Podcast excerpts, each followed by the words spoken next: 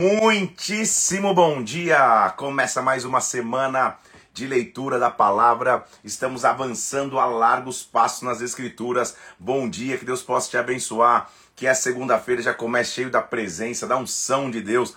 Que na palavra a gente receba muito do Pai. Que você comece nessa semana buscando ao Senhor, porque a Bíblia diz que quando a gente busca, a gente o encontra, que a gente busque na palavra de Deus a direção que a gente precisa, o alimento que a gente precisa, que Deus fale contigo nessa semana em nome de Jesus. Estamos avançando a largos passos na palavra de Deus. Hoje é o dia 36 de 100 dias de leitura. Como é bom a gente estar avançando e entendendo aquilo que Deus vai falar conosco. Então vamos orar. Vamos pedir que ele venha, vamos pedir que a presença dele se manifeste e que o Espírito fale conosco. Vamos orar? Pai, nós colocamos diante de Ti aqui, Senhor. Nós iniciamos mais uma semana de leitura da palavra, colocando as nossas vidas em Tuas mãos, dizendo que nós dependemos de Ti em tudo, meu Deus, e pedindo, vem nos ministra, vem agora, Senhor, e preside esse momento aqui, que na luz da Tua palavra nós tenhamos a direção que precisamos, Senhor. Nós apresentamos a Ti nesta hora, em o nome do Senhor Jesus Cristo, meu Deus, em nome do Senhor Jesus. Amém e amém. Vamos nessa então? Vamos ler a palavra de Deus? Pegue a tua Bíblia aí, abre em Neemias, capítulo de número 8, para a gente ler a palavra de Deus e buscar o Senhor junto nesta manhã que se inicia, essa semana que se inicia, que Deus possa falar conosco de forma sobrenatural. Abre a Bíblia lá então, Neemias, capítulo 8. O contexto que estamos é que Neemias volta na terceira leva de, de, de, de, de remanescentes que retornam do cativeiro a primeira leva volta com o decreto de Ciro, rei da Pérsia. Volta a comando de Zorobabel para reconstruir o templo. A segunda leva volta com Esdras, baseado num decreto de Dário, ele começa a ensinar as pessoas. E a terceira leva é Neemias, que pede ao rei Artaxerxes, com o qual ele era copeiro, para reconstruir os muros de Jerusalém. Neemias acaba de reconstruir os muros e como a função de Esdras era de ensinar o povo a lei, reensinar o povo os princípios, é aí que nós vamos entrar no capítulo 8 de Neemias. Neemias está reconstruindo os muros, reconstruiu os muros da cidade, é, é, contribuiu para que é, o templo fosse reedificado e agora Esdras vai ler a lei diante de todo o povo. A lei e a leitura da escritura, ela traz o povo à sua essência, ela faz o povo lembrar de seus princípios. Por isso é importante o contato com a palavra, mas eu vou te falar mais coisas específicas hoje, então vamos lá. Chegando o sétimo mês, versículo 1 do capítulo 8. Estando os filhos de Israel nas suas cidades, o povo se ajuntou como um só homem na praça, uma congregação, o povo se uniu. Pediram-se então e disseram a Esdras, o escriba, que trouxesse o livro da lei de Moisés que o Senhor tinha prescrito a Israel. Lembre-se que eles estão no cativeiro há, há, muito tempo. Essa é a última leva de pessoas voltando, então faz muito tempo que eles não leem a lei. Essa, essa geração, na verdade, talvez nunca tivesse lido a lei, nunca tivesse conhecido a sua história. Esdras, o sacerdote, trouxe a lei perante a congregação tanto de homens como de mulheres, e todos que eram capazes de entender o que ouviam, era o primeiro, me... o primeiro dia do sétimo mês. Ele leu o livro da lei na praça, que está na porta das águas, perante homens e mulheres, todos que podiam entender.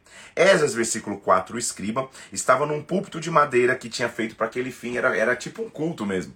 Fizeram um palquinho lá, um púlpito de madeira, um tabladinho. Esdras subiu e começou a ler a lei.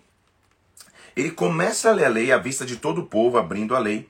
Esdra bendisse ao Senhor, versículo 6, dizendo: Grande Deus, e todo o povo respondia: Amém, Amém. Levantava as mãos, se inclinava em adoração ao Senhor com o rosto em terra. Não só Esdras, mas tinha uma equipe de líderes lendo a lei. Versículo 7, Jesua, Bani, Serebias, Jamim, Acube, tem uma seleção ali de nomes, é, ensinavam o povo na lei e o povo estava no seu lugar. Olha que legal que eles fizeram. Versículo 8. Leram no livro, na lei de Deus, claramente dando explicações de maneira que entendessem o que se lia. Me senti agora um Esdras, porque você pega é, claramente, vai ensinando para que o povo possa entender. Eles estavam lendo os livros da lei, explicando, não só lendo. Aí a importância da pregação da palavra. A importância de você ter pessoas que vão te explicar o que a palavra quer dizer. Porque nem sempre só ao ler você vai ter compreensão. Nem sempre só ao, ao ler a palavra você vai entender o que a palavra está tentando te demonstrar. Esdras e seu time ali de escribas, seu, seu time ali de ensinadores e de mestres, é muito importante porque eles estão ensinando ao povo a lei. Agora, o que vai acontecer aqui é muito interessante no meu entendimento. Por quê? Eu também sou dessa mesma linha aqui que Esdras vai, vai anunciar para o povo. Meus queridos amigos e irmãos aqui, para mim, a palavra de Deus tem que ser o maior instrumento de esperança na vida de um ser humano.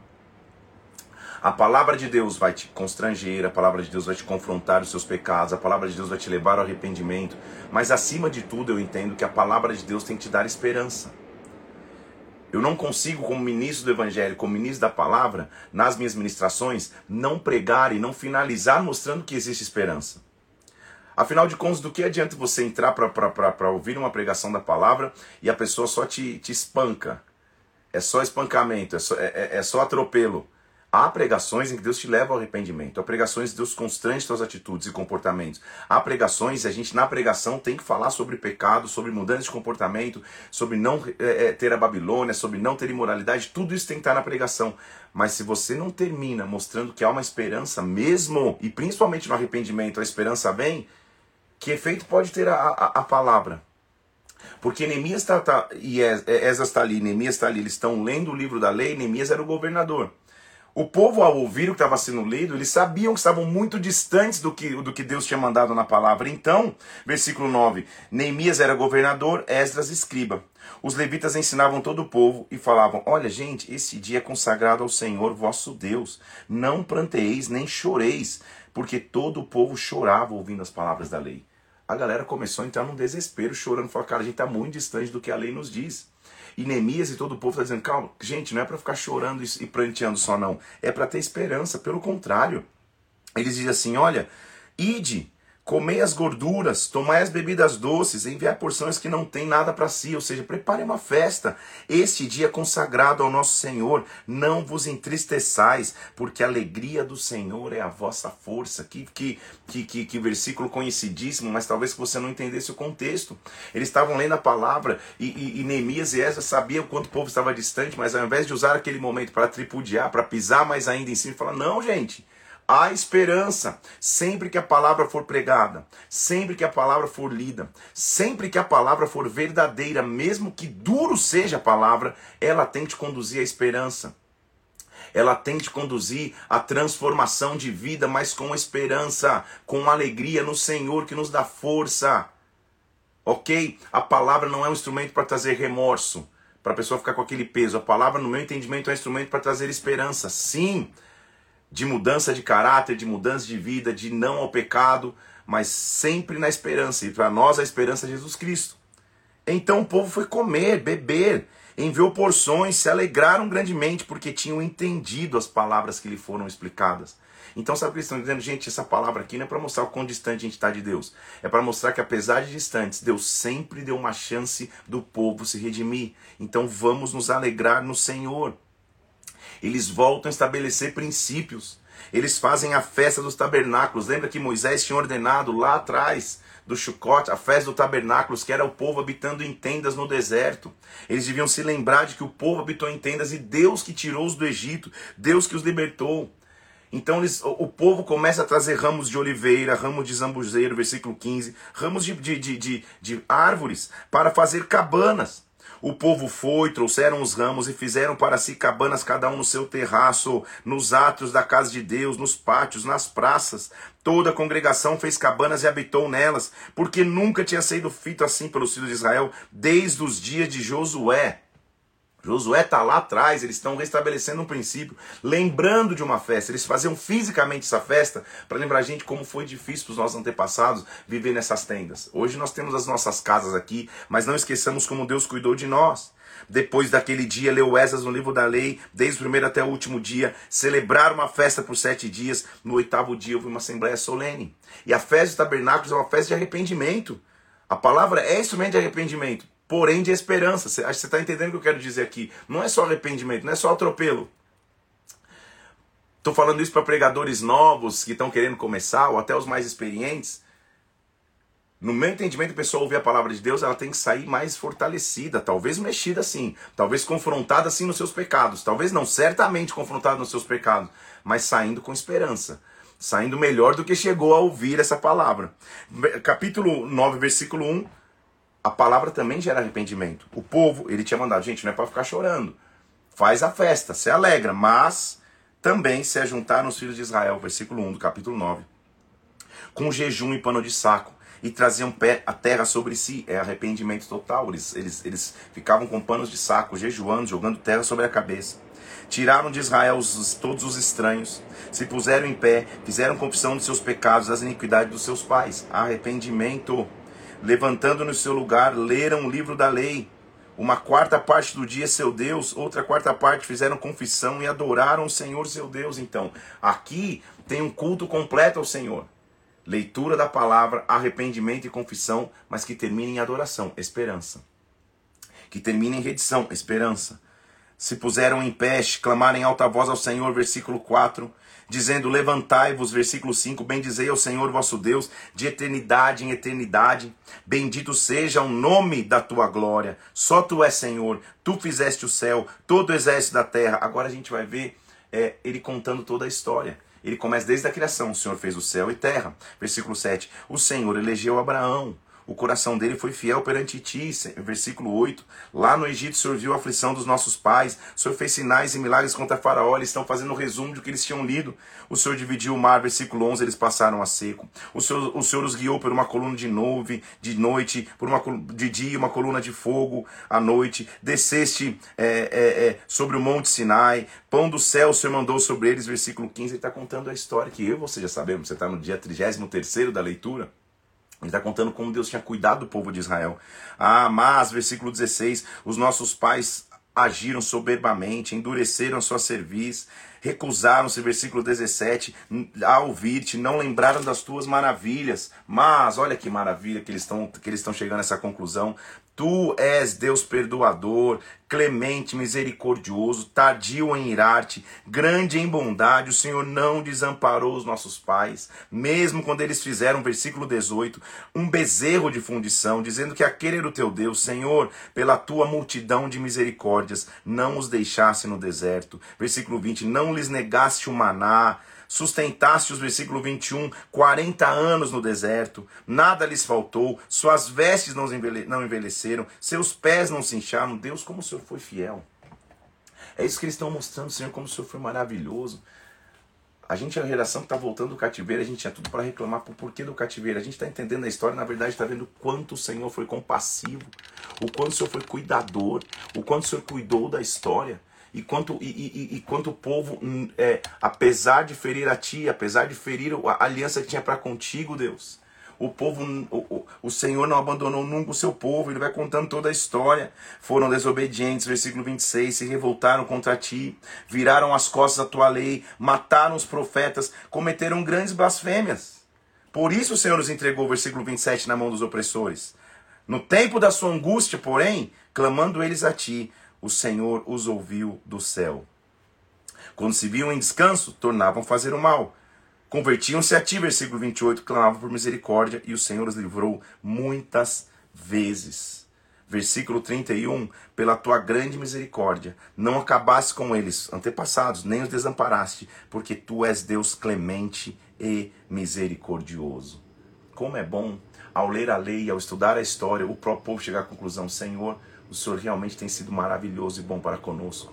Vamos nos alegrar em Ti. Agora, versículo 32, ele conta a história e fala do presente. Agora, nosso Deus, Deus grande, poderoso e temível, que guarda aliança e misericórdia, não menospreze a aflição que nos sobreveio. A nós, profetas, reis, príncipes, pais, porque Tu és justo, Senhor tudo que tem vindo sobre nós, tu fielmente procedeste, nós perversamente. Então, Senhor, hoje, versículo 36, nós somos servos, até na terra que o Senhor nos deu. Então, Pai, para comerem o seu fruto, o seu bem, que somos servos dela. Senhor, os produtos são abundantes, mas são para reis que estão sobre nós, por causa dos nossos pecados, segundo a sua vontade, dominam sobre o nosso corpo, sobre o nosso gado. Estamos em angústia. Senhor, nós precisamos da tua intervenção. Deus respondeu ao clamor do povo. Porque Deus sempre responde. Então o povo se levanta e faz uma aliança para guardar a lei. Versículo 38, por causa de tudo isso, estabelecemos aliança fiel e escrevemos, selamos nos nossos príncipes, levitas e sacerdotes. Ele vai falar a descrição de todo mundo que assinou, meio que um tratado para que eles cumprissem a lei do Senhor. Todas as famílias ali, sacerdotes, levitas, estão restaurando princípios. Que princípios? Versículo 30: Que não dariam as suas filhas aos povos da terra, não tomariam as filhas deles, não fariam nada no sábado, separariam a, terça parte para o serviço da casa de Deus, trariam as ofertas de novo. Versículo 35: trariam as primícias da terra, as primícias das árvores para a casa do Senhor, abençoariam os sacerdotes, lembrariam-se de abençoar os sacerdotes, trariam dízimos da terra. Eles estão restabelecendo limites, princípios com Deus.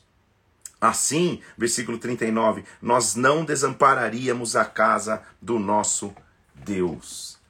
Deus estava revendo princípios.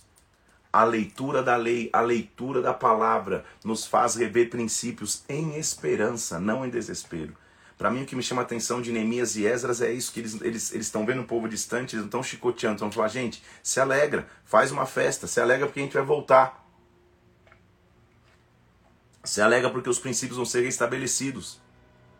Capítulo 11, historicamente, para registro, ele vai mostrar quem, os, quem são os que habitaram em Jerusalém que alguns passam a habitar em Jerusalém para exclusivamente cuidar da cidade e do templo, quem são os que habitaram nas cidades de Judá e quem são os que habitaram nos restantes das aldeias.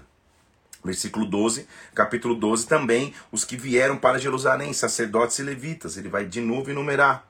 Quando ele enumera todos que ficaram em Jerusalém, em cada região, aí ele vai falar: agora os muros foram dedicados. Versículo 27 do capítulo 12 na dedicação dos muros de Jerusalém, procuraram os levitas de todos os seus lugares para fazê-los vir, a fim de que com dedicação e alegria, louvores, cantos, símbolos e alaúdes fizessem a dedicação.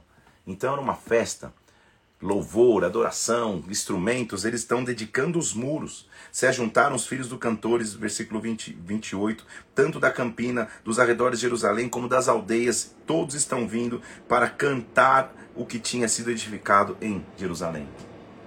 Purificaram-se, versículo 30 é, do capítulo 12, sacerdotes e levitas, purificaram o povo, purificaram as portas do muro, formaram dois coros em procissão, um à direita sobre a muralha, um do lado da porta do monturo, e começaram a cantar para consagrar.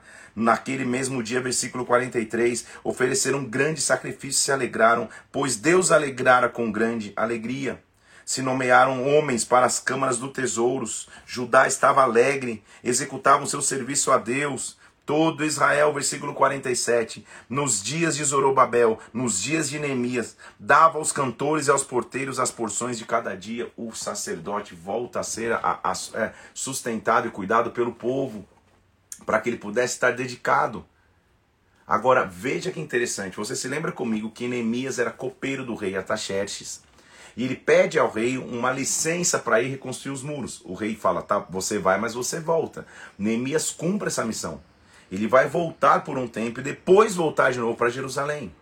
Agora, talvez você esteja perguntando, cara, quantas vezes eu já vi a nação de Israel fazendo alianças com Deus, lendo a lei, falando nunca mais a gente vai errar. Eu já vi várias vezes, já vi Ezequias fazer isso, você pode estar pensando.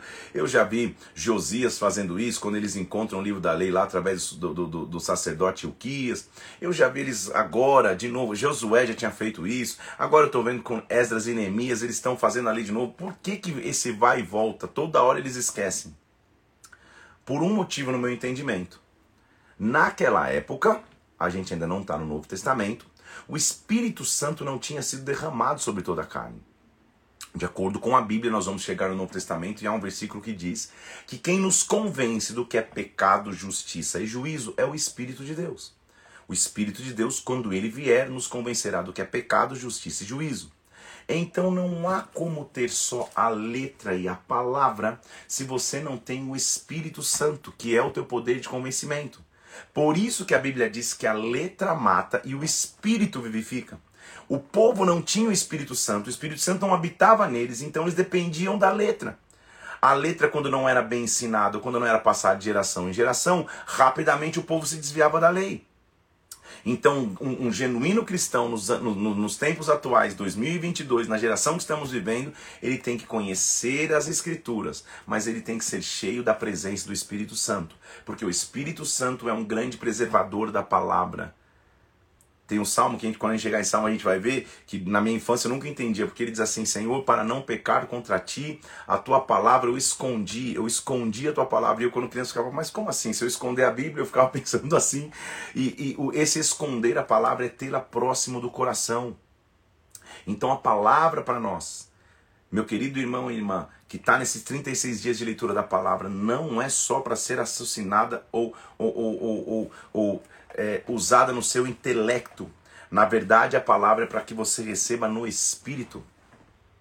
Porque olha o que acontece quando Neemias volta por um período para cumprir o seu voto com Artaxerxes de que ele voltaria, o povo começa um pouquinho sair da, da, do rumo. Agora, esse capítulo 13 é muito importante. Porque você se lembra comigo quando ele estava construindo os muros? Dois opositores se levantaram para tentar desanimar o povo, tentar parar a obra: Sambalate e Tobias. Por algum motivo, quando Neemias não está presente, Tobias, um dos opositores da construção, passa a morar dentro do templo. Então, opositor, Tobias, não é aquele que vem de fora muitas vezes, é aquele que está dentro. E na, e na ausência do líder, como Neemias, ele, ele, ele se furta dessa ausência, ou ele usa dessa ausência, ele aproveita dessa ausência para fazer morada dentro do templo. Não só dentro do templo, mas ele mora dentro da casa que traziam seus tesouros reais. Ou seja, tudo de riqueza que trazia estava ali com ele, até se deixaram de trazer. Então é importante você, como líder, entender que com Tobias você não negocia, Tobias você repulsa. E eu não estou falando de pessoas, mas estou falando da natureza. De pessoas que estão do lado de dentro, mas são opositores. Que estão próximos a você, mas se opõem a você sem que você saiba. Que estão na estrutura ministerial, mas só criticam a estrutura ministerial. Então, cuidado com os Tobias. Porque Neemias volta para Artaxerxes, olha o que acontece. Naquele dia que eles fazem uma aliança, se leu versículo 1 do capítulo 13, para o povo no livro de Moisés a lei. E lá estava escrito que amonitas e moabitas não deveriam entrar na congregação. Portanto, não tinham sido conduzidos de Israel com pão e água, porque lembra lá atrás, eles tinham usado Balaão para amaldiçoar? Lembra que eles tinham fingido que, que vinham de uma terra longínqua? Isso lá atrás, está em Números capítulo 22. Mas olha o que acontece. Antes disso, Eliacibe, sacerdote, encarregado da câmara da casa do nosso Deus, o cara cuidava de dentro do templo, tinha se aparentado com Tobias. Possivelmente alguém da linhagem sacerdotal ali, alguma das filhas, tinha se casado com Tobias, se aparentado com ele. E olha que loucura, Tobias é o cara que, que era o opositor à construção do muro, que queria parar a construção do muro.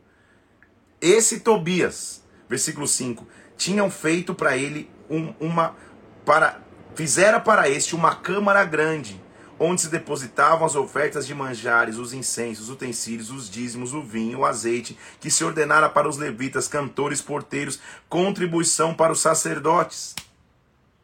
A sala onde guardavam seus tesouros tinha um Tobias lá dentro. Cuidado com os Tobias. Mas, Neemias está dizendo, sabe quando isso aconteceu? Quando eu estava um pouco vulnerável. Porque nessa época eu não tive em Jerusalém. Eu voltei para estar com Artaxerxes, rei da Babilônia. Eu fui a ter com ele. Depois de um tempo eu pedi para voltar. Nesse intervalo, nessa minha ausência, Tobias tem de se manifestar. Então, quem são os Tobias? Tobias é aquele que na presença do líder se comportam de um jeito, na ausência se comportam de outro, principalmente com divisões, com críticas, com insatisfações, que não conseguem chegar para o seu líder olho olho e falar, cara, eu não estou concordando com isso, mas ficam fazendo amotinações e morando dentro do templo. Percebe? Quando Neemias volta, ele fala, calma aí, eu me indignei, quando eu soube disso, versículo 7, que Eliasab tinha feito para beneficiar Tobias um quarto dentro da casa de Deus, não é possível. Sabe o que ele diz, versículo 8? Isso me indignou a tal ponto que eu atirei todos os móveis da casa de Tobias para fora e expulsa o Tobias. Esse espírito, não estou falando de pessoas não, mas também não estou excluindo pessoas não. Se tem gente que não adiciona, calma aí, vem cá, o que está acontecendo? Vamos, vamos, vamos entender o que está acontecendo? Porque ninguém tem que ser como Tobias. Ele joga os móveis de Tobias fora e diz assim: calma aí, purifica a casa de Deus, purifica as câmaras, traz de novo utensílios para lá, para a casa do Senhor. Nesse tempo que Tobias estava lá cuidando dos tesouros, sabe o que aconteceu? Os quinhões dos levitas, ou seja, a provisão para os levitas, não se dava mais. De maneira que os levitas e cantores tinham ido cada um para o seu campo. Falaram, cara, eu preciso viver, preciso sobreviver. Neemias não estava lá. É, é, é, justamente onde Tobias estava morando, que era a, o local da porção dos tesouros, não está se dando mais o quinhão para o levita. O levita falou, cara, eu vou tentar sobreviver. E abandonaram e foram para o campo. Neemias fala, não, não, não, eu contendi com os magistrados, com os juízes que ele mesmo tinha apontado. E falou, calma aí, por que se desamparou a casa de Deus? Ajuntei levitas e cantores e restituí-os aos seus postos. Todo Judá voltou a trazer dízimo dos cereais, vinho e azeite aos depósitos. Para tesoureiros dos depósitos coloquei Selemias, sacerdote, Zadok o escrivão, dentre os levitas, ele restabelece a organização. Por isso, Deus meu, lembra-te de mim, não apague as bondades que eu fiz à casa de Deus para o seu serviço. Neemias fala, gente, eu fiquei um tempinho fora, o negócio parece que entornou Deus, não esquece, eu estou voltando aos teus princípios. Ele volta ao princípio do sábado. Lembra que o povo tinha feito uma aliança de não, de não é, é, é, é defraudar a lei. Só porque Neemias já não estava, estavam defraudando de novo. E não seja é, é precoce ao falar, poxa, que, que povo pipoqueiro. Não, nós, sem a presença do Espírito Santo, fazemos igual. Apesar de termos conhecimento da lei, se o Espírito Santo não nos convencer, a gente começa a ferir princípios com ele. Então, o segredo de tudo é conhecer a lei, mas conhecer a presença do Espírito Santo. Ele continua dizendo: Naqueles dias, então, eu vi que as pessoas trabalhavam de sábado. Neemias faz o seguinte: ele, ele, ele, ele repreende as pessoas, ele fecha a porta da cidade para que ninguém pudesse vir negociar no sábado. No começo, até os negociantes dormem do lado de fora, esperando, acho que deve abrir. Ele fala: ó, se vocês vierem de novo, eu, eu, eu, eu vou é, exterminar vocês, não voltem mais, de sábado não. E, esse, e, e, com isso ele volta ao princípio do sábado, de Senhor, lembra de mim, com misericórdia, eu estou me realizando contigo. Ele vai lá e fala, cara, a gente não tinha falado que a gente não ia mais casar os nossos filhos com os filhos dos povos inimigos, que têm outros deuses. A gente não ia dar filhas em casamento, não ia casar com as filhas deles. Neemias, ele mostra um cara que vem para passar a régua, para alinhar tudo. O mesmo cara que falou, se alegra no Senhor e não chora, ele fala, calma aí, com pecado eu lido de frente. Eu confronto, eu não fico passando a mão, não. Olha o que ele faz, gente. Os judeus tinham se casado, versículo 23, com mulheres astoditas, amonitas, moabitas. Os filhos deles falavam meio astodista e não sabiam falar judaico. Falavam a língua dos, dos outros povos. Neemias fala: Ah, não, não, não. Eu contendi com eles. Olha, Neemias. Os amaldiçoei, espanquei algum deles, arranquei os seus cabelos Olha como Neemias tratava com quem estava defraudando a lei. É óbvio que isso não, que isso, que isso não é, é, é, é, é carta de liberação para nenhum líder. Nenhum líder pode fazer isso. Mas eu estou dizendo antes que não tinha o Espírito Santo. Falei, vocês não vão ser convencidos pelo Espírito? Vem cá, que vai na, vai na força do braço. Arrancou o cabelo, Deus espancou um monte de coisa e falou: nunca mais. Pe... Vocês não lembram o versículo 26 que Salomão pecou assim? Casando-se com outras com mulheres de outras nações? Calma aí. Vamos voltar à essência. Então eles voltam à essência. E Neemias termina o seu livro dizendo: Senhor, eu limpei-os de toda estrangeirice, eu limpei o sacerdócio dos levitas. Senhor, lembra-te de mim para o meu bem. Neemias então fala: calma aí, eu não voltei não abandonei o, o, a minha profissão no palácio só para que a gente construísse o muro, o templo está aí e tudo pudesse acontecer. Não, não eu voltei para ser um restaurador dos princípios do reino, um, restaura, um restaurador dos princípios de Deus. Sejamos como Neemias e não como Tobias. Tobias está lá dentro, escondido no quarto, só pegando do, do, da, da, da riqueza que vem ali, sem compartilhar nada com ninguém. Neemias chega e joga os móveis para fora. Joga os móveis de Tobias na rua e passe a ser um Neemias, aquele que volta a ter aliança com o Pai, aquele que restabelece a aliança com o Pai. Nossa frase de hoje é: Deus me levantou para uma hora como essa. Deus está levantando homens e mulheres nesta geração para uma hora como essa, onde a, onde a criatura aguarda com expectativa a manifestação dos filhos de Deus. Você vai manifestar a glória de Deus, você vai manifestar a presença de Deus. Aonde você estiver, a presença de Deus vai se manifestar como um Neemias. Tobias, ele, ele, ele, não, não desiste de. de, de quando, ele vê que a oposição não dá certo, ele passa a morar no templo, achando que dali ele vai influenciar. Deus vai abrir os teus olhos vai falar: Senhor, Deus me levantou para uma hora como essa. Eu vou ver a essência da palavra, mas vou ver a essência do teu Santo Espírito. baseado nessa mesma linha de pessoas que se levantam para transformar e Deus só precisa de um. Talvez você seja esse um. Talvez seja essa pessoa que Deus vai levantar para um propósito maior do que você mesmo. Porque agora nós vamos ler a história de uma mulher. Uma mulher influenciadora. Como é bom ver a Bíblia colocando mulheres que influenciam. Mulheres que influenciam. A gente já viu Débora, a gente já viu Ruth. Quantas mulheres a gente já viu que influenciam e agora a gente vai ver mais uma. E é interessante para que você entenda o contexto, então. Esta mulher, quando acontece a sua história, lembra que eu disse que os livros não estão cronologicamente dispostos, então não vá lendo uma história achando que é a sequência de outra. Neemias, ele está construindo os muros, está é, cuidando para que o povo volte aos seus princípios. Só que se essa mulher não tivesse posicionado ao longo da história, Neemias nem teria tido essa chance. Porque voltemos um pouco na história, eu já te falei que o cativeiro ele foi feito em três fases, né? Zorobabel volta na primeira fase, Esdras volta para restabelecer a lei e Neemias volta na última fase, sendo autorizado por Artaxerxes a voltar.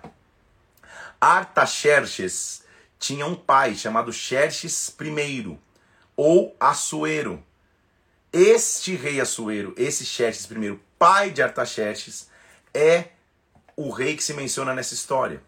Então, esta mulher está meio que entre o primeiro retorno do cativeiro de Zorobabel e o último com Neemias. Ela está no meio dessa história porque ela vem uma geração antes, só para você entender. O nome dessa mulher é Esther. Naquela, naquela ocasião, ela não tem o nome Esther, que seria o um nome judaico, ela é conhecida como. É, é, na verdade, ela é Esther, mas, ela, é, mas o seu nome judaico era Radassa. Ela não, ela não dizia o seu nome Radassa para que não soubessem qual era a sua raiz e você vai entender o porquê. Ela era uma mulher judia, muito bela e formosa, órfã, e por ser órfã, o seu primo, que na verdade se torna como um pai ou um tio, Mordecai, a cria. Ela entra num tempo para instituir a libertação e a salvação do povo de Israel, do povo judeu. O povo judeu passa a ser hostilizado e ameaçado eles estavam sendo ameaçados de morte, seriam exterminados da face da terra. E esta mulher se levanta. Esta frase, será que Deus ou Deus me levantou para uma hora como essa, resume a vida dessa mulher. Deus te levantou para uma missão maior do que você mesmo.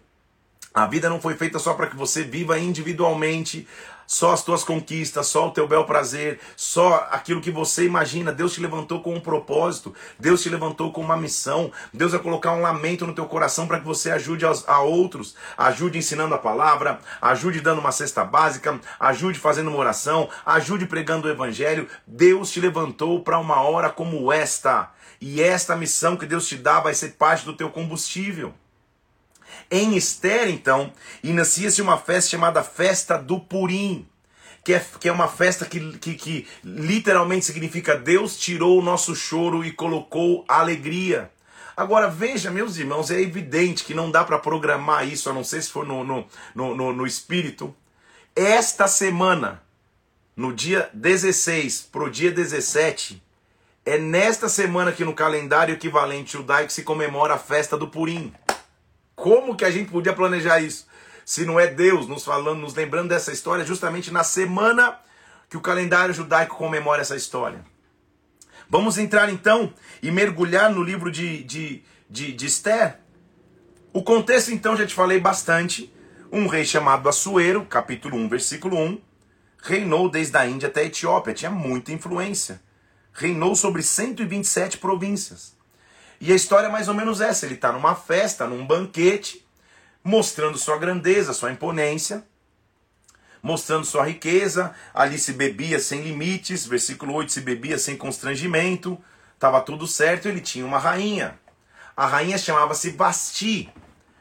E era comum naquela época, enquanto o rei dava uma festa aos homens, a rainha também dava uma festa às mulheres. Então são ambientes separados. O rei está dando uma festa imponente demais. Você vai ler ali com riquezas, com glória, com tecidos. Era, era um negócio muito imponente, ele mostrando sua grandeza.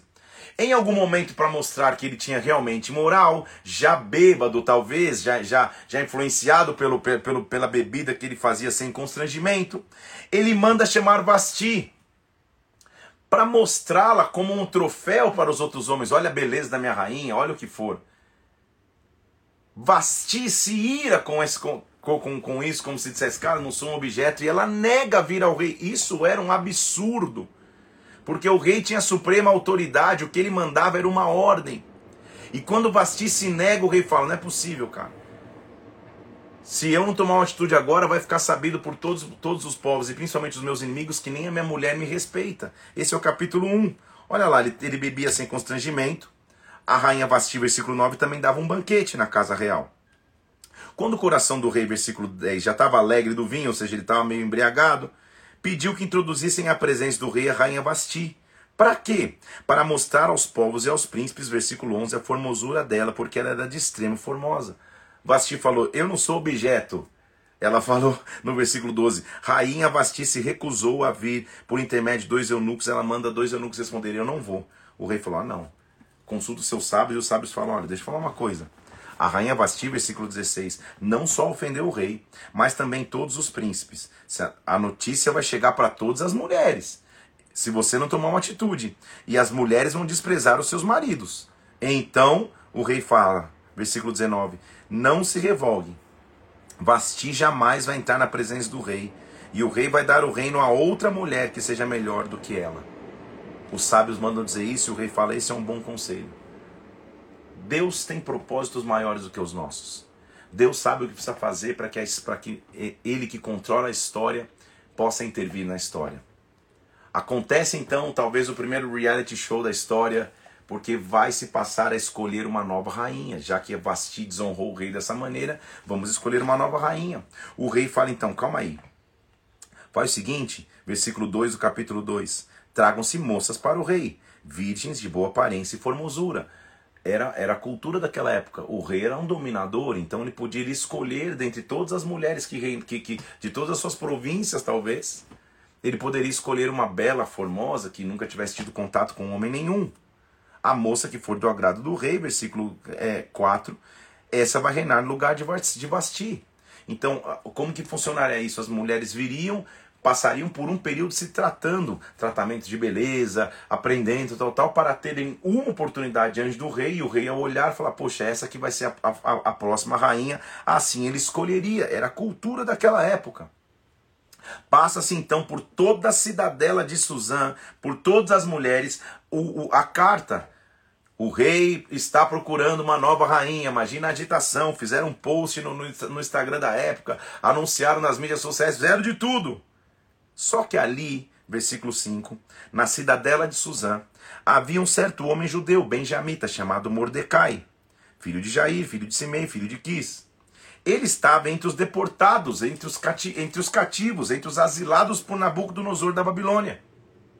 Este homem, versículo 7, tinha criado a Radassa, que é Esther, filha de seu tio, ou seja, ele era, era prima dele. Mas ela não tinha nem pai e mãe, era jovem, bela de aparência e formosura, tendo pai morrido, Mordecai a tomara como uma filha. Por isso que muitas vezes fala, porque é como um tio, é como um pai, na verdade. Ele tinha criado, possivelmente ele era muito mais velho que ela, então como ela era órfã, ele passa, ele passa a criá-la.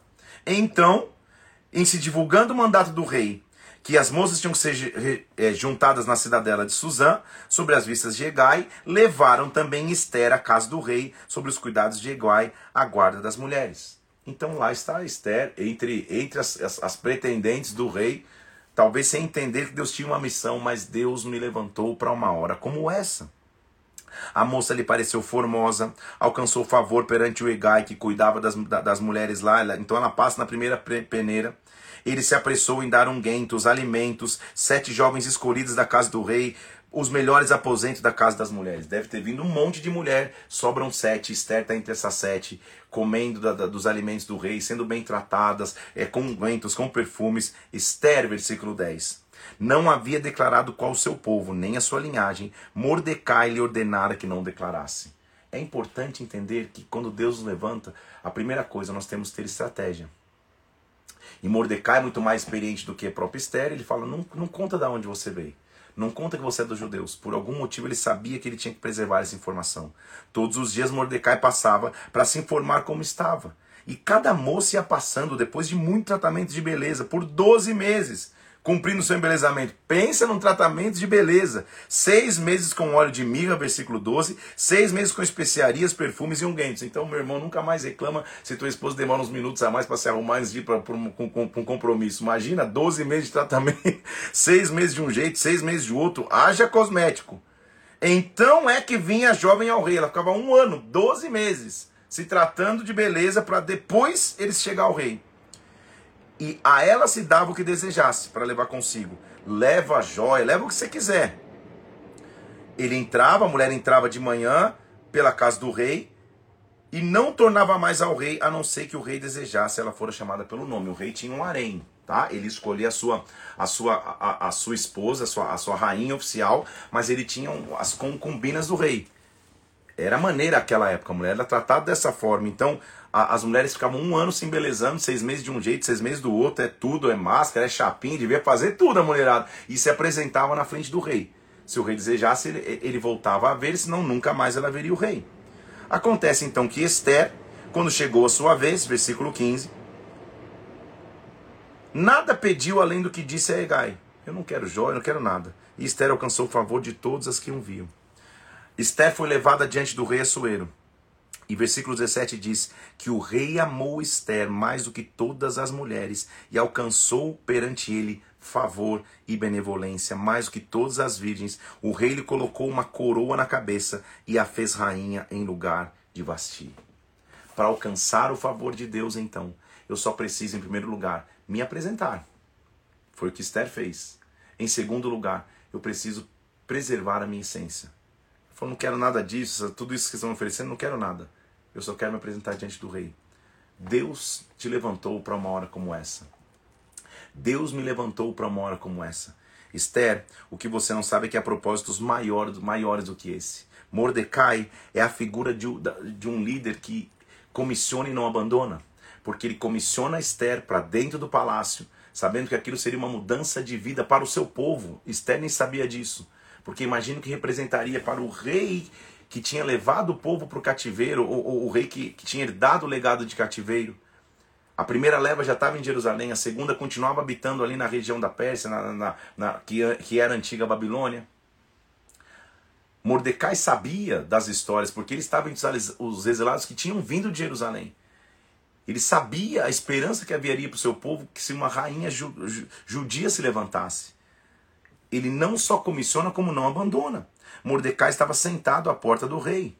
Esther, versículo 19 e 20. Esther não havia declarado sua linhagem ao rei como Mordecai tinha lhe ordenado. E porque ele está sentado, prestando atenção, e não só mandou Esther para ser rainha e, e, e, se distraiu, ele está cuidando daquilo que ele mesmo liderava. Ele escuta na porta do rei dois homens, Bigtan e Teres, fazendo uma trama contra o rei Assuero. Quando Mordecai sabe disso, ele fala a rainha Esther que conta ao rei. Mordecai mostra sua lealdade então ao rei. E o que acontece é que, como a, a vida do rei é preservada, se investigou que era verdade a, a, a trama de, de, desse Big e Teres.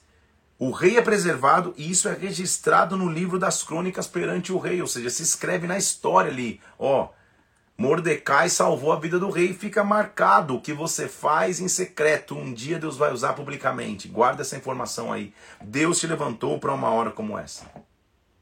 O rei Assuero começou a se engrandecer tanto que ele engrandeceu Amã, filho de Amideta, Agagita, colocou como príncipe sobre todos, sobre todos os outros daquela região. Então esse Amã se levanta. Todos, de acordo com o rei, deveriam se prostrar perante Amã. Só que Mordecai era judeu, ele sabia que você só tem que se prostrar perante Deus, porque sempre a guerra vai ser pela adoração. Aquilo que você adora representa aquilo que você tem aliança. Se você só adora o dinheiro, você tem aliança com o dinheiro. Se você só adora suas posses, você tem só aliança com as suas posses. Ao passo que se você adora somente a Deus, você tem aliança com Deus. É uma atitude muito mais que uma palavra. Atitude de adoração. Mordecai fala, cara, não vou me curvar para Amã. Apesar do rei ter pedido, eu não vou me curvar. Amã fica tão irado que ele fala, não é possível. O coração dele se enche de furor e ele procura o rei. E diz, rei, tem um povo aí que está nas suas províncias que você domina, que esse povo não cumpre as tuas palavras. Ou seja, o que ele estava querendo dizer, o cara não se curva a mim. Só que era só Mordecai, ele estava falando, ele representa todo um povo. Então ele dá de uma maneira, ele faz uma armação de tal forma que o rei lança um decreto. Versículo 13 dizendo assim: Olha, que se destruam e se matem todos os judeus, moços e velhos, crianças e mulheres, todos se matem no dia 13 do duodécimo mês, que é o mês de Agar, e saquem todos os seus bens. Da data que se está executando esse decreto, são 11 meses.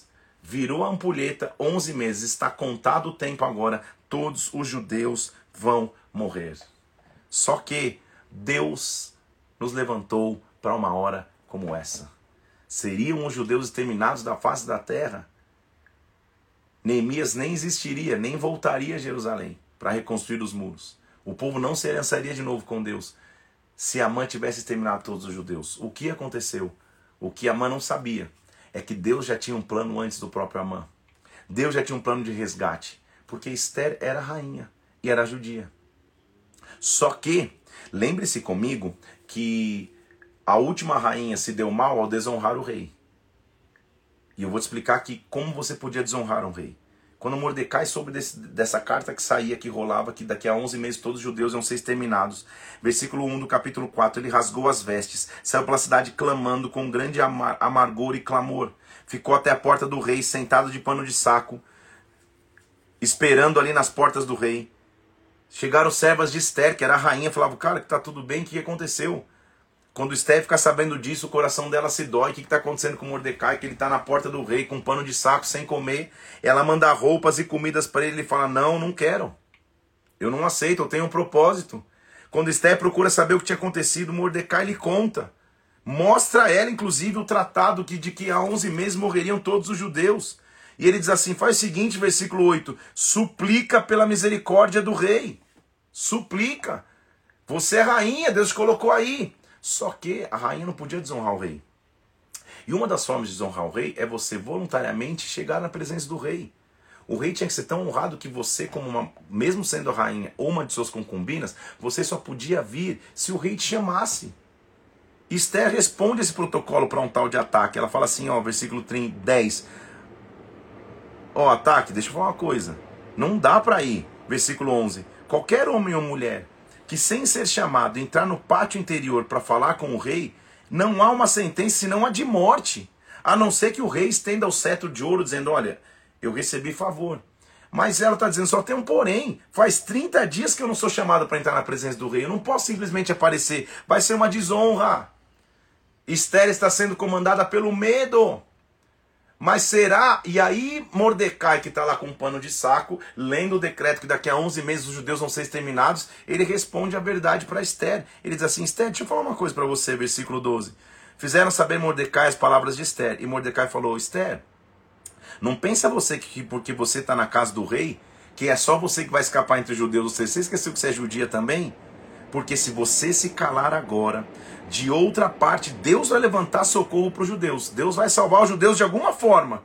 Mas, quem sabe, não foi para uma hora como esta que você foi levantada rainha?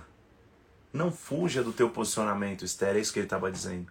Deus vai libertar os judeus de alguma forma, mas quem sabe você não é o instrumento. Deus vai te dar um propósito, Deus vai te dar uma causa. Quem sabe Deus não te levantou para esta hora, para orar pela tua família, para salvar a tua cidade, para se colocar em posições de comando, para colocar a mão no teu ministério e fazer a igreja caminhar. Quem sabe? Quem sabe?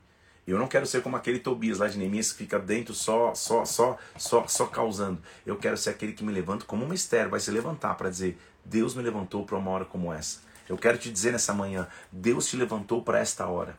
Deus vai te dar uma missão, um propósito, um destino. Deus vai fazer. Esther falou então: faz o seguinte, gente só jejuem por mim, versículo 16. Não comam, não bebam por três dias. Eu vou ter com o rei. Olha o que Esther diz no final do versículo 16. Eu vou ter com o rei, mesmo sendo contra a lei. Se eu perecer, pereci. Deus precisa de pessoas com essa coragem. A minha vida não é mais importante do que o propósito que Deus tem para comigo. Se eu perecer, eu pereci. Esther tem uma estratégia, contudo. Ela se aprontou com seus trajes reais, e foi na presença do rei. Ela não podia fazer isso, o rei não tinha chamado. O rei estava sentado no seu trono, de frente à porta da residência. Quando o rei, versículo 2, viu a rainha Esther parada no pátio, alcançou ela favor. O rei estendeu o cetro de ouro que tinha na mão e ela tocou na ponta do ferro. Deus precisa de uma geração que se levante, mesmo que pareça numa hora não apropriada.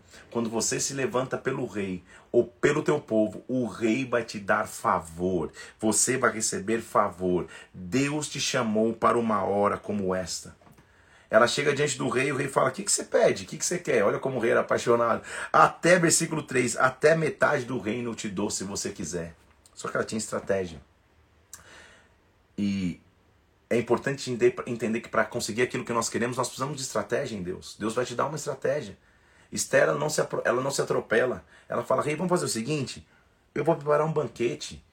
Vamos fazer uma festa, um banquete, eu quero te oferecer, eu quero te honrar. O rei fala, tá bom. Ela fala, e o rei falou, tá bom. Só tem uma coisa, é, se for bem a teu parecer também, na festa que eu vou fazer, convida a mãe para o banquete. A mãe era o cara mais alto abaixo do rei. O cara que o rei tinha levantado como príncipe, a ponto que as pessoas tinham que se curvar para ele. E o rei fala: tá bom. Apressa a mão, fala para ele vir para o banquete. Quando chega no banquete, aquele primeiro dia, o rei fala: tá bom, o que você quer me pedir? Ela fala: faz o seguinte, eu vou fazer mais um dia de banquetes. Voltem amanhã para o banquete acontecer. O rei fala: tá bom, é isso que vai acontecer. Ótimo. Amã, quando sai dessa primeira noite do banquete, ele, ele passa por, por Mordecai, versículo 9. E quando ele vê Mordecai na porta do rei, que, e, e, de novo, Mordecai não se levantou, não se curvou perante ele, Amã fica irado.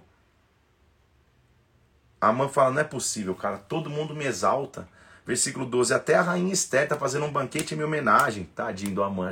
É, é, a tua casa vai cair, Amã, você nem sabe, porque Esther tem uma estratégia. Ele chega em casa e a mulher dele fala: Não, você não pode viver essa desonra. Amã, faz o seguinte: constrói uma forca. Constrói uma forca, deixa ela preparada, porque você vai enforcar Mordecai. Você vai enforcar Mordecai. Só que a forca está armada, Mordecai. Esther talvez não vai poder fazer nada contigo ou a teu favor, mas há um Deus poderoso Há um Deus que tem aliança. Amã podia estar escondido, mas ele está na porta do, rei, do, do, palácio do rei, intercedendo por Esther, sua prima, sobrinha, sua filha. Ele está, está intercedendo por ela. Sabe o que acontece? Deus vai entrar em atuação. Onde você não pode fazer, Deus vai se levantar para você. Só obedeça a voz de Deus. Porque lembre-se comigo que lá atrás, Mordecai era aquele cara que tinha preservado a vida do rei. E tinham se escrito no livrinho lá das crônicas do rei essa história. Coincidentemente, naquela noite, entre, uma, entre um banquete e outro, versículo 6, o rei não conseguiu dormir. O rei perdeu o sono. Quem tirou o sono do rei? Deus. E ah, já que eu não estou conseguindo dormir, faz o seguinte: traz o livro dos feitos memoráveis para ler para mim, sabe? Lê para ver se me dá sono. O que estava escrito no livro dos feitos memoráveis? que Mordecai tinha preservado a vida do rei ao contar da trama que ele viu. Em Deus não há coincidências. Amã está com a forca armada para Mordecai. Só que Deus não vai deixar que a forca leve Mordecai embora. A tua lealdade no secreto um dia se torna um favor público que Deus vai te dar. Lealdade não é aquilo que se faz em público. Lealdade não é elogio. Lealdade é o que você faz por alguém quando essa pessoa nem está vendo. Lealdade é o que você fala dessa pessoa quando ela nem está olhando. Isso é lealdade. E Mordecai, quando salva a vida do rei, não fica fazendo propaganda. Alguém, alguém anota né, no livro da, da, das crônicas do rei, mas o que está anotado ali um dia vai se tornar em teu favor, Mordecai. O rei acorda, porque se achou escrito que Mordecai tinha, tinha, tinha, tinha cuidado do rei. O rei acorda e fala, mas calma aí. Acorda não, porque não tinha nem dormido, né? O rei, o rei fala, o que, que se fez para esse cara? Que honra ele recebeu? Aí descobriram, calma aí, nada lhe foi conferido, não fizeram nada para ele. Perguntou o rei, quem que está no pátio? E quando, e, e quando o rei faz essa pergunta, quem que está vindo? Amã. Amã estava vindo para pedir para o rei para enforcar Mordecai. Pensa como Deus é, Deus, Deus é demais, gente. Né? Tá até um senso de humor na história. Amã vem entrando com uma... Ó, construir a forca, vou matar Mordecai. É hoje, hoje é o dia. Ele não sabia que lá no, na, na, Câmara do Rei, o rei tinha perdido o sono, ele tinha acabado de entender que Mordecai tinha preservado a vida dele. Quando a mãe chega para falar com o rei, o rei não deixa nem a mãe falar. O rei fala: Olha, o que, que, eu posso fazer com um homem que eu quero honrar? A mãe estava pensando: Pô, sou eu, hein? É comigo. Até se ajeitou. A mãe falou: Não, imagina, não quero nada disso. Deus me livre quem me dera. Era mais ou menos isso que ele estava falando. E, e, e, e a mãe fala: Na verdade, então, vai, se você quer honrar, sei lá, então, traz vestes reais Faz essa pessoa andar no cavalo que o rei costuma andar pensando, pô, é comigo, hein? Agora eu se consagra, devia estar tá pensando, agora é comigo. O rei fala, pô, é verdade, é isso. Traz as minhas vestes reais, pega o meu cavalo e faz Mordecai, Amã, hã? Faz Mordecai receber essa honra. Amã tinha vindo para enforcá-lo e é obrigado pela ordem do rei a sentar Mordecai num cavalo, colocar as vestes do rei e passar pela cidade honrando Mordecai. Deve ter fervido o radiador de Amã. Deus é o Deus de libertação. Para esta hora Deus te levantou, meu irmão e minha irmã. Meu Deus do céu. Isso é maravilhoso demais. Mordecai, versículo 12, voltou para casa angustiado com a cabeça coberta, irado, radiador fervendo. Falaram, não é possível, cara. Prepara a forca porque ele vai morrer. Como você sabe, havia o segundo banquete. Nesse segundo banquete, mais uma vez, está uma alegria, uma recepção, porque há, há maneiras de você conseguir o que você quer com estratégia. Não precisa ser tão. Esther podia lá atrás tentar falar, ah, querem matar meu povo, e talvez não tivesse sido favor. Ela foi com calma, porque Deus tem uma estratégia para tudo, e a primeira estratégia é calma, Deus vai te conduzir. Nesse segundo banquete, nessa segunda festa, mais uma vez, o rei fala: O que, que você quer? Pode me pedir, o que, que eu posso te dar? Até metade do reino eu posso te dar. Então, aí ela se revela, versículo 3 do capítulo 7. Rei, se eu tenho favor diante de ti, aceita minha petição pela minha vida e pela vida do meu povo. Como assim? Que povo é esse? Nós somos vendidos, ela começa a contar. Fomos vendidos eu e meu povo para nos destruírem, matarem, aniquilarem e mais uma vez, como servos e servas, nós somos vendidos. Eu poderia me calar, deixando que o meu inimigo que não merece moleste o rei? Como assim? Eu posso me calar sabendo que tem um inimigo querendo matar o meu povo? E o rei fala: Calma aí, não estou sabendo essa história. Quem que é esse inimigo? Quem é o coração desse inimigo que está que tá me instigando a, a matar o teu povo, a tua descendência? Esther responde, versículo 6: o adversário e o inimigo é este mal Amã. Lembra que Amã também está na festa. A Amã deve ter engasgado com a farofa nessa hora. Esse é o Amã. Amã. O quê? É, é, é, cômica porque é poderosa demais essa história. Amã fala: O quê? Eu? Como assim? Aí entra uma, uma, um, uma trilha dizendo: Oh no, oh no, no, no, no. A Amã estava com a forca construída para matar Mordecai. Esther fala: estão querendo matar meu povo, ó rei. É o meu povo, é a minha descendência. O rei fala: quem é esse que está querendo matar o teu povo? É Amã. Luzes em Amã. Apagam-se as luzes, um foco de luz em Amã, ele engasga. E agora? O rei do seu furor, versículo 7, levantou-se no teu banquete, foi pro, foi pro jardim irado. Amã ficou para rogar por sua vida por Esther. O rei saiu, tipo, preciso pensar. Calma, o que está acontecendo? O Amã, o cara que eu achava que era leal a mim, está querendo matar teu povo. Ele saiu a pensar. Amã fica na outra sala de banquete com Esther, clamando por sua vida. Só que ele deita em cima do divã, da cama de, de, de que, que Esther costumava descansar para clamar por sua vida. Quando o rei volta, essa é a cena que ele vê. Amã deitado na cama que era da rainha. Ele falou: O quê?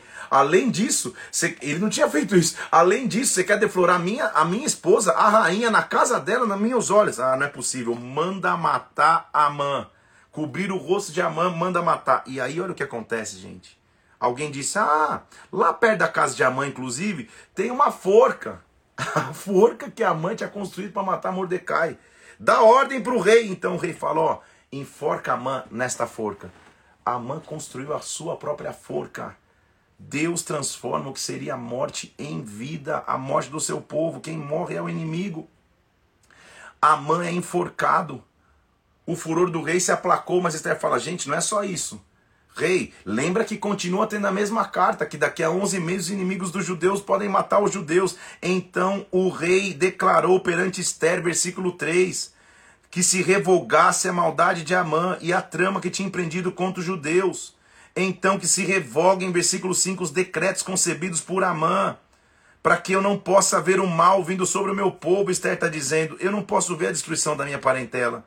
Então o rei Assuero disse a rainha Esther: Eis que dei a Esther a casa de Amã, lhe penduraram numa forca, ele tinha intentado matar os judeus. Escrevei então aos judeus, versículo 8, como bem vos parecer, em nome do rei, cele com um anel em favor do rei, porque os decretos foram feitos e não se podem revogar. Naquele dia então, o rei concedeu aos judeus que se reunissem e se dispusessem, versículo 11, para defender a sua vida, para destruir, matar e aniquilar qualquer força armada do povo. Além disso, preste atenção o que acontece. Mordecai saiu da presença do rei com veste real azul celeste e branco, com grande coroa de ouro, manto de linho. Deus coloca agora Mordecai no local de honra. Basta esperar, Deus vai te honrar. São só mais dois capítulos e eu vou terminar a história de Esther hoje para amanhã nós já começarmos uma nova história, para as histórias não ficarem misturadas. Segura mais cinco minutinhos. Deus é o Deus de honra, o que era intento de morte agora é honra. Os judeus então se levantam, capítulo 9, versículo 1. Quando chegou o dia da execução, o dia que os inimigos de, do, do, dos, dos judeus podiam matá-los, neste dia aconteceu o contrário. Versículo 1 do capítulo 9: Os judeus é que se assenhoraram daqueles que o odiavam. Deus deu livramento, Deus mudou a sorte do povo judeu. E aí sim, acontece a festa do Purim, que é a festa que vai se comemorar dessa semana, por coincidência, do dia 16 ao dia 17 no calendário judaico equivalente ao nosso, o judeu vai estar comemorando a festa do Purim, que é exatamente isso que eu acabei de explicar. Os judeus se achavam nas províncias do rei, se dispuseram para defender a sua vida, versículo 16 do capítulo 9, e tiveram sossego dos seus inimigos. Descansaram e fizeram um banquete de alegria. E o banquete era baseado em uma coisa, versículo 22, porque o Senhor mudou a tristeza em alegria, o luto em festa. Isso aconteceu no dia de Pur. Pur é o dia que se lança sortes. Deus mudou a sorte de seu povo. Os judeus foram preservados como descendência. E esta festa, agora, versículo 28, seria comemorada de geração em geração. Mordecai acaba tendo seu nome acrescido, o seu nome exaltado. Versículo 1 do capítulo 10. O rei Assuero impôs um imposto sobre a terra e sobre as terras do mar. Quanto aos atos mais de poder, o relatório completo da grandeza de Mordecai não estão escritos nos livros. Não ficou uma história para contar, porque o judeu Mordecai foi o segundo, versículo 3, depois de Assuero, de um cara que estava com uma forca armada para morrer. Ele se torna o segundo homem abaixo do rei, e debaixo desse comando de Mordecai, houve prosperidade e, e paz sobre o povo e sobre a sua raça. Para esta hora, Deus te levantou. Deus está mudando a tristeza em alegria. Deus está mudando o luto em festa. A forca talvez já estivesse armada. A forca talvez já estivesse construída é o teu inimigo que vai morrer na forca, é o teu inimigo que vai ser justificado, é, que, que, que vai ser é, cuidado pelo próprio Deus. O que era para você ameaça de morte se transformará em um testemunho de vida. Deus me levantou para uma hora como essa. Não há sentença de morte, há sentença de vida sobre nós. Que esta semana você seja marcado por Deus. Mais uma vez, não é coincidência que justamente esta semana se comemora o Purim. E hoje você entendeu o que significa essa festa. O dia que Deus levantou uma mulher improvável para salvar todo um povo. Deus vai te levantar para que a salvação chegue na tua casa, na tua família, na tua empresa, na tua história, no teu casamento, na tua vida. Deus vai cuidar de você. Deus me levantou para uma hora como essa. Eu vou subir agora essa live aqui, quero que você comente e vou subir também a imagem de um soldado de joelhos levantando as mãos aos céus, dizendo: Senhor, eu estou aqui. Deus me levantou para uma hora como essa. Deus vai falar contigo, quer seja uma semana que Deus se levante. Amanhã começa o dia 37. Nós acabamos no livro de Esther agora, os livros históricos da Bíblia, e vamos amanhã entrar nos livros poéticos, os livros de poesia. Eu vou te explicar melhor amanhã o que isso significa. Que Deus abençoe, tenha uma semana abençoada. Deus me levantou para uma hora como essa. Vou subir agora essa live, vou subir essa arte. Comenta. Deus tem um plano de libertação. O que era luto vai se transformar em alegria. Deus te abençoe. Uma semana na presença de Deus. Até amanhã, sete horas da manhã.